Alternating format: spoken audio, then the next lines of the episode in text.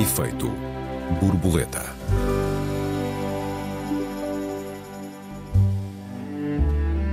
Um plágio no jornal público reabriu o nunca concluído debate sobre a deontologia e o jornalismo, onde estamos e para onde vamos e o que é o plágio, afinal. Bem-vindos a mais um Efeito Borboleta. Eu sou o Joel Neto.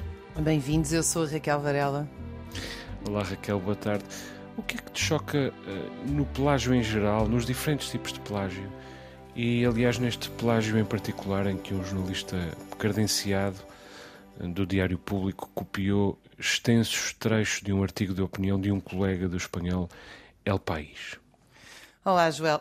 Bem, choca-me tudo, não é? Uh, eu não sei se há diferentes tipos de plágio uhum. e acho que o plágio nem sequer é um erro. Plágio uhum. é plágio, por isso é que lhe chamamos plágio e não lhe chamamos erro porque os erros existem e é muito importante não misturar os dois. Choca-me tudo porque a, a cópia de um artigo de opinião é uma expropriação da subjetividade alheia. Uh, na verdade, nós estamos a falar de um texto que tem um conteúdo portanto, subjetivo, é uma opinião, eh, não é a cópia de uma frase com meia dúzia de dados, que se forem dados muito batidos. Eu ainda hoje estava a ler um grande historiador, o Vítor de Sá, para mim um dos melhores e maiores historiadores portugueses, que ele a certa altura usa uma frase do Oliveira Martins, que é uma frase, digamos, foi apropriada pelos historiadores e o Vítor de Sá não, não o plagiou. A frase tornou-se uma espécie de património dos historiadores sobre o capitalismo português na regeneração. Mas há outros autores que põem aspas e, dizem, e lembram que foi o Oliveira Martins a fazê-lo. Mas é, é uma espécie de um bordão. Ela já ganhou um conteúdo de, digamos, apropriação coletiva.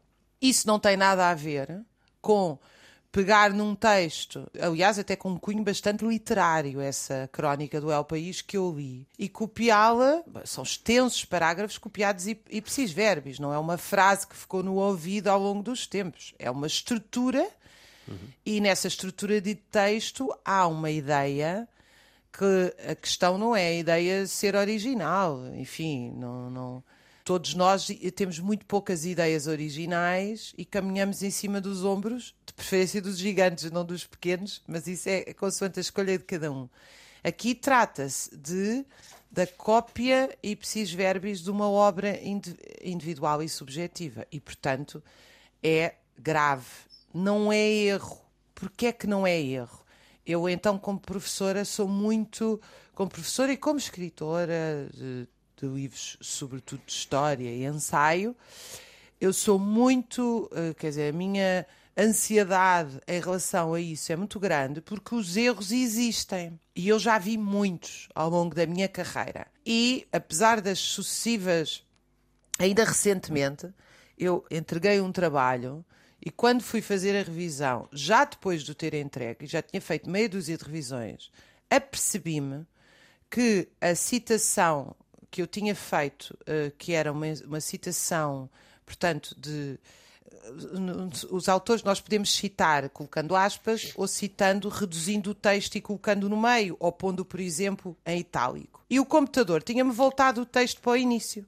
Na formatação, evidentemente que eu vi isso, mandei imediatamente um e-mail a dizer: não, por favor, não considerem esta versão, considerem esta antes da publicação. Mas eu já vi casos em que as pessoas não se aperceberam a tempo e mandaram para publicação.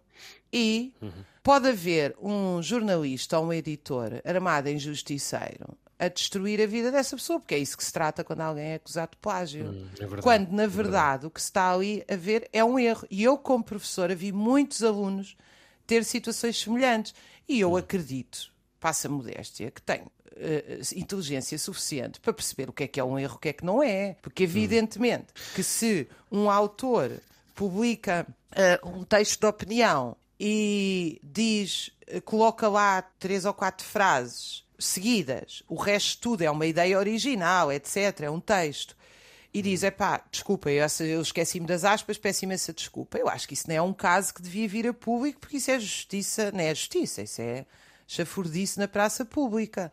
Uhum. Uh, e eu reconheço isso nos meus alunos perfeitamente. Eu sei perfeitamente quando é que me estão a tentar enganar, que é colocando corte.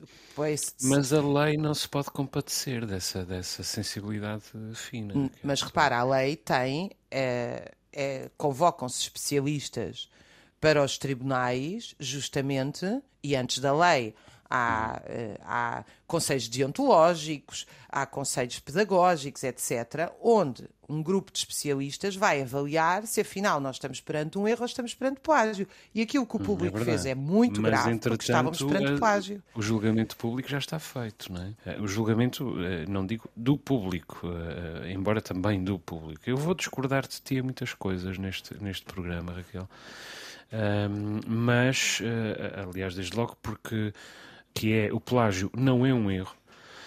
E esta situação do público é evidentemente um plágio, não apenas pela assunção uh, feita pelo autor, a Vítor Blanciano, mas por toda a quantidade de matéria que foi pura e simplesmente copiada uh, ipsis verbis. Aliás, uh, Vítor Blanciano não tinha alternativa. Ele uh, pratica neste texto todos os tipos de plágio estabelecidos. E devo dizer que ele pediu desculpa num post-scriptum, garantiu ter-se suspendido a si mesmo, quando na verdade o público reclama ter sido o jornal a suspendê-lo. E aliás, nesse post-scriptum, deu uh, amplo destaque à aceitação do seu pedido de desculpas por parte do jornalista espanhol uh, que copiou, mas tentando forjar uma cumplicidade que na verdade, noutro texto do mesmo jornalista espanhol, uh, evidentemente não, não existia. Portanto, o problema ainda vai. Pelo um contrário, mais... a resposta do jornalista espanhol foi cheia de sarcasmo a dizer. Foi cheia de sarcasmo. Não tinhas nada que me copiar, basicamente, que leu o texto. É verdade,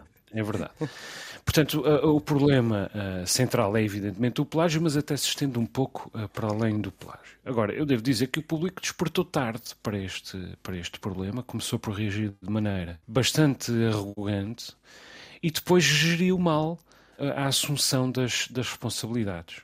O resultado foi ultrapassado pelos acontecimentos e surgiram mais casos com o mesmo jornalista, ou mais denúncias, pelo menos. Depois o jornal já foi duro. Acontece quando foi duro, já foi tarde demais e, portanto, não pareceu duro coisa nenhuma. E isto é especialmente grave porquê? Porque o público é considerado o nosso último diário de eh, grande qualidade e não é totalmente injusto uh, esse uh, reconhecimento. Dito isto, é claro que nós podemos falar nos salários miseráveis que são praticados uh, no jornalismo para justificar algumas precipitações, eventual mal escolha de profissionais, mas quer dizer, não se trata do caso de Vítor Blanciano, que é um jornalista credenciado e com certeza pago uh, de acordo com a sua longuíssima carreira no próprio público porventura trabalhará demais. Na maior parte dos jornalistas efetivamente trabalham demais. E nesse caso, eh, quando pensamos no excesso de trabalho, vale a pena dizer que é eh, propiciador de uma certa tentação para eh, a apropriação de ideias não totalmente originais. Ou o passo seguinte é ideias que não nos pertencem. Tu própria disseste há pouco que temos muito poucas ideias originais. Bom, e aqui, depois, daqui ao plágio, vai menos distância do que se nós tivéssemos muitas ideias originais. E, e, isto entra na tipificação dos diferentes crimes de plágio de que eu vou falar daqui a bocadinho. Mas uma ideia é um achado para muitas pessoas. Uma ideia pode salvar um dia, pode salvar uma semana, pode salvar um, um mês. Em situações de, de stress e de desespero por uma ideia, quando se tropeça numa ideia, posso uh, tornar tentador levantá-la do chão. Eu nunca me vi nessa uh, situação, ou nenhuma situação vagamente parecida com aquela que, que Vítor Blanciano uh, protagonizou, mas tento ser solidário com o stress das pessoas e perceber os impulsos humanos, confesso. Um, entretanto, tenho uma dúvida, que é se Vítor Blanciano pensava que ninguém lia o El País.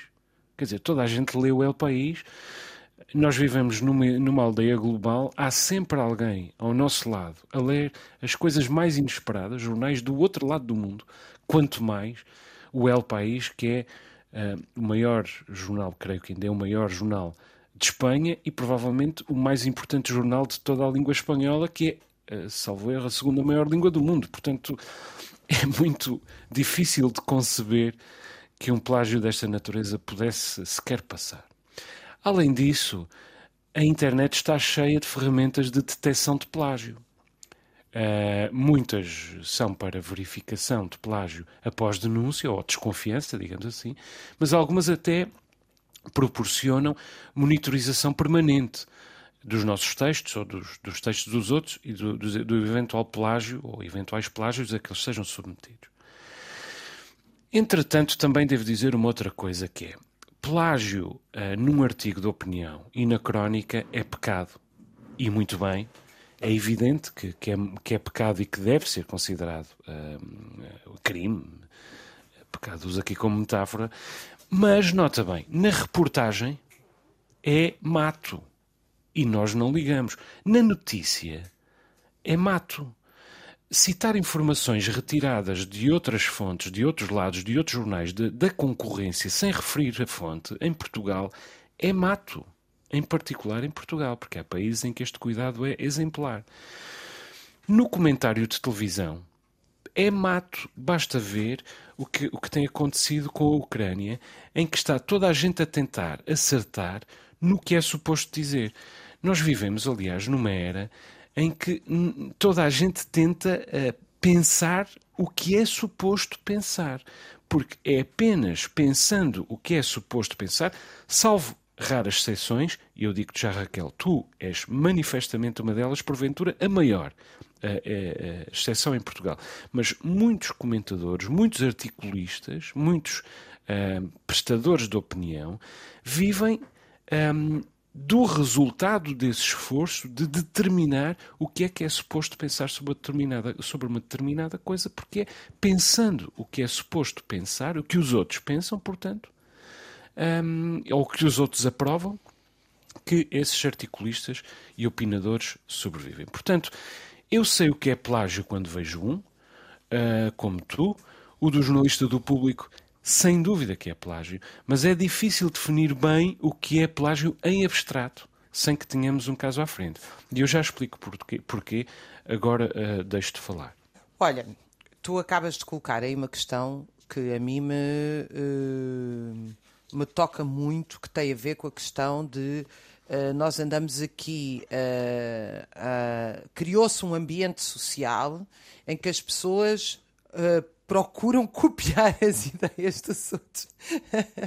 é, é, um argumento levado ao extremo, mas muito que eu acho graça porque eu acho que faz muito sentido.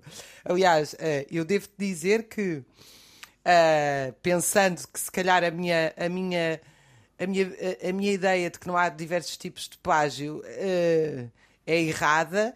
Eu, eu vejo a quantidade hoje que existe, por exemplo, de, de, sobretudo na minha área que eu conheço melhor da história, em que os autores se contradizem ou se apoiam mutuamente, e sobretudo quando se contradizem sem nunca se citar.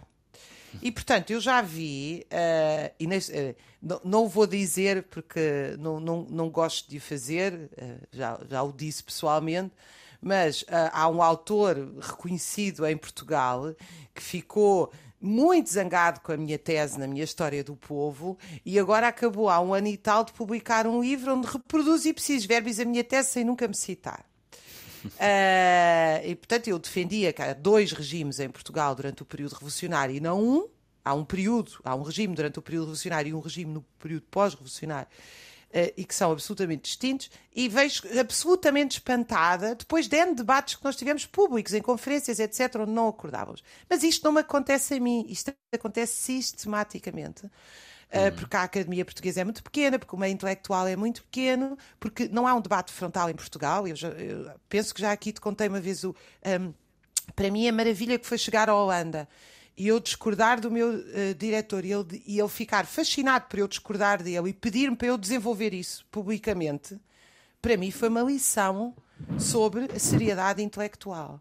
E nós, de facto, eu tu agora pegaste na questão do jornalismo, que eu não acompanho tanto uh, desse ponto de vista, ou seja, tecnicamente, mas eu acho uh, absolutamente plausível aquilo que, aquilo que tu referes, ou seja, que as pessoas estão sistematicamente a copiar-se, a plagiar-se, uhum. ignorando os colegas, ignorando o trabalho dos colegas num ambiente de permanente concorrência. Eu, apesar de tudo, tendo a achar que isso é muito grave, para mim, intelectualmente, é realmente grave, mas a ideia de copiar um texto inteiro ipsis verbis, confesso que ainda me faz mais confusão. Não, é evidente. Dizer, Isso é uh, evidente, Raquel. Estou de acordo contigo.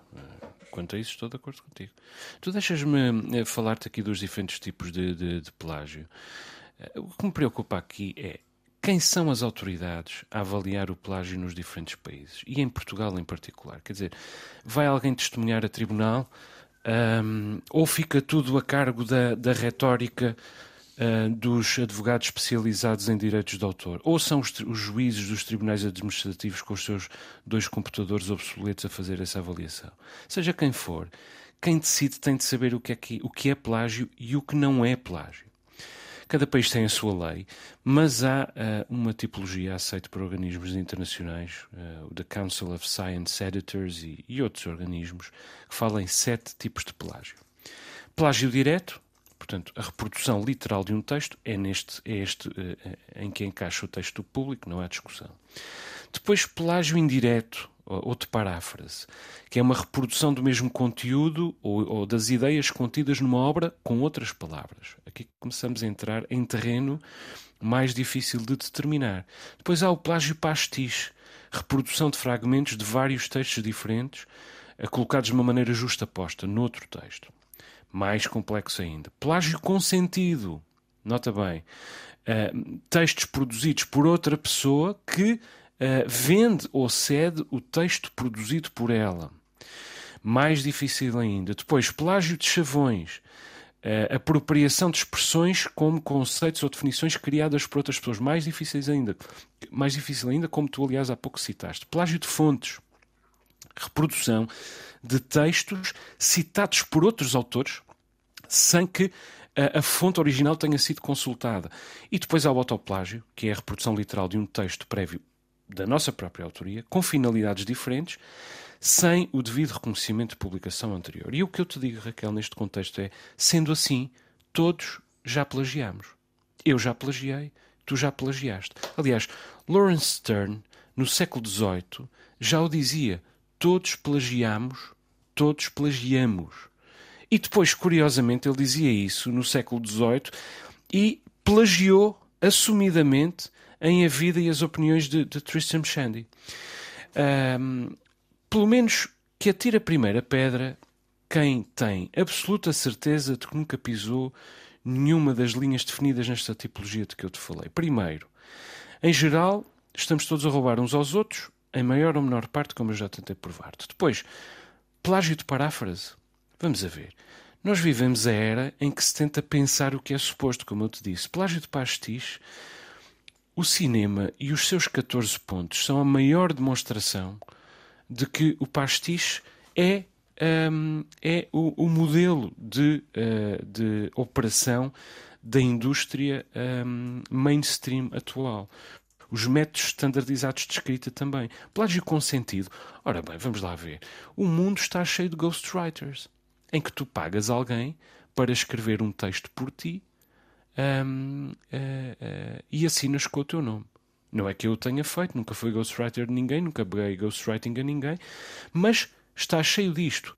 Ora, isto é tipificado como plágio. Plágio de chavões no país dos, dos provérbios e dos ditados, plágios de fontes na era dos cartazes de Facebook e das verdades absolutas em tom moralista. Quer dizer, onde é que começa e acaba o plágio uh, nestas coisas, Raquel? É preciso cuidado com esta palavra, porque sabes uma coisa: o plágio é a pedofilia do, do, do, do escritor, em particular uh, do escritor. É o género um, de suspeita que não precisa de ser provada para causar danos como a pedofilia numa, num cidadão normal. Até te digo mais: um padre suspeito de pedofilia, por exemplo, pode ser só mudado de paróquia e continuar no ativo. A Clara Pinto Correia, que plagiou efetivamente um texto da New Yorker, simplesmente desapareceu. E, portanto, temos que ter muito cuidado com a utilização desta palavra plágio, Raquel. Mas eu aí devo-te dizer que o erro, quanto a mim, está em colocar isso tudo na mesma palavra. Hum, sim, certo. Porque... Estou, estou de acordo contigo. Porque é gravíssimo copiar o texto de alguém e alguém usa um bordão ou qualquer coisa, quer dizer, e uh, isso são coisas eu parece-me que são coisas uh, que não têm, mesmo aquela que eu disse, que eu acho um, intelectualmente muito infeliz, e, e, a minha. Quando eu digo isto, não, não estou, estou longe de estar a matizar uh, o que é que eu penso. Uh, quando estes debates são feitos assim, não é? Eu já uhum. li artigos científicos em que uh, os, os, neste caso, historiadores não querem citar o outro porque o odeiam, porque se zangaram, porque etc., porque é, é, é uma luta intestina doente pelos lugares e dizem, como alguém referiu, quer dizer, isto é de uma, de uma, de uma, uma má educação, de uma infelicidade, de uma. Há para aí uma tese que. Bah, estas coisas escritas em artigos científicos, muitos autores defendem, mas qual muitos autores? Nós sabemos perfeitamente quem é, quer dizer, isto é uma coisa. Uh, é realmente. Uh, pronto, agora, ainda assim. Uh, eu acho que não se pode de maneira nenhuma ou seja, essa ideia de que uh, todos plagiamos porque as ideias são todos, uh, as palavras são todos e já ninguém repete nada, coloca-nos num relativismo pós-moderno que é perigosíssimo.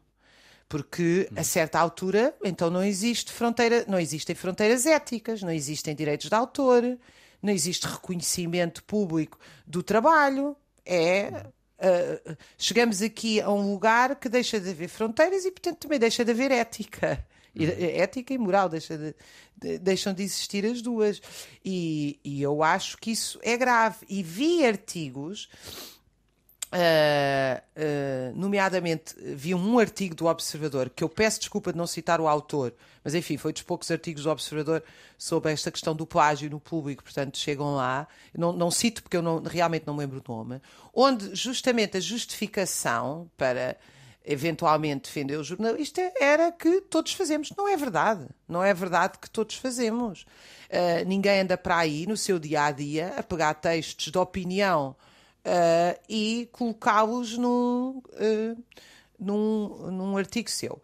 Outra coisa gravíssima que eu devo-te dizer que tenho muita dificuldade em lidar com ela como professora, porque às vezes realmente eu acho que nós podemos ser enganados. E eu não sei se eu não sei se, se meus colegas pensam mesmo que eu, que é com a questão dos ghostwriters, uhum. a que há hoje em dia Tu entras em qualquer faculdade e vês N papéis a oferecerem-se para fazer trabalhos académicos. Ora, uhum. eu tenho um critério que eu sempre gostei de pedir aos meus alunos trabalhos de investigação. Essa é a minha forma privilegiada de os avaliar. E vou tendo tempo, felizmente, para discutir com eles o trabalho e vou-me apercebendo que, de facto, eles estão a fazer. estão a fazê-lo ou não, pois. Estão a fazê-lo ou não. E, aliás, a, a, ideia de os acompanhar nem era saber se eles estavam a mentir, porque isso era uma coisa que, por exemplo, há sei lá, há 10 anos não me passava pela cabeça. Eu, quando vi estas empresas, entrei em estado de choque. Uh, talvez eu seja ingênua, mas não me passava pela cabeça. A ideia de os acompanhar é justamente os acompanhar. Não conseguia encontrar estas fontes, então vamos encontrar fontes alternativas. Uh, como é que está a correr ali? Estou com dificuldade em escrever isto, então vamos. Por... Pronto, a ideia era essa. Agora, essa ideia acaba por ser uma forma um, porque uh, circular os, os que nós também temos, todas as universidades têm os detectores de plágio, a mim parece-me muito insuficiente, até porque tudo isto depois é, quer dizer, uh, eu acho que a gente podia saltar aqui, até aqui, se tu achares, não sei se tu concordas, para uma questão de fundo que é, que mundo é este que as pessoas não procuram pensar por si, não uhum. procuram uh, indagar por si, não procuram ter curiosidade de descobrir o que não existe. Uhum. O que é que está por trás da vontade de copiar as ideias de alguém? Eventualmente, posta a questão assim, eu até posso dizer que o mais grave disto tudo é justamente isso. Ou seja, até pode uh, haver uma pessoa que tenha cometido uh, um, um, erro, e aqui não lhe chamo plágio, mas de fazer, de querer realmente ter uma ideia inovadora e estava cansada, etc. Mas depois uhum. pode haver outras que escrevem um texto impecavelmente só com as suas palavrinhas e aquilo já foi dito centenas de vezes. É sem querer relativizar, atenção, sem querer relativizar. Muito bem, Raquel. Chegamos ao fim do nosso tempo. É pena, tenho a impressão que nós podemos ter discutido isto durante duas horas. Deixa-me só recordar os nossos ouvintes que têm à sua disposição o endereço de e-mail efeitoborboleta.rtp.pt. Para a semana discutimos um inquérito oficial realizado em Inglaterra e que responsabilizou as redes sociais pelo suicídio de uma rapariga adolescente. Foi a primeira vez que aconteceu e é possível que isso venha a inspirar a criação de legislação em vários países, nomeadamente em Portugal. O Feito Borboleta volta para a semana. Até lá, Raquel. Um beijinho. Um beijinho, até para a semana.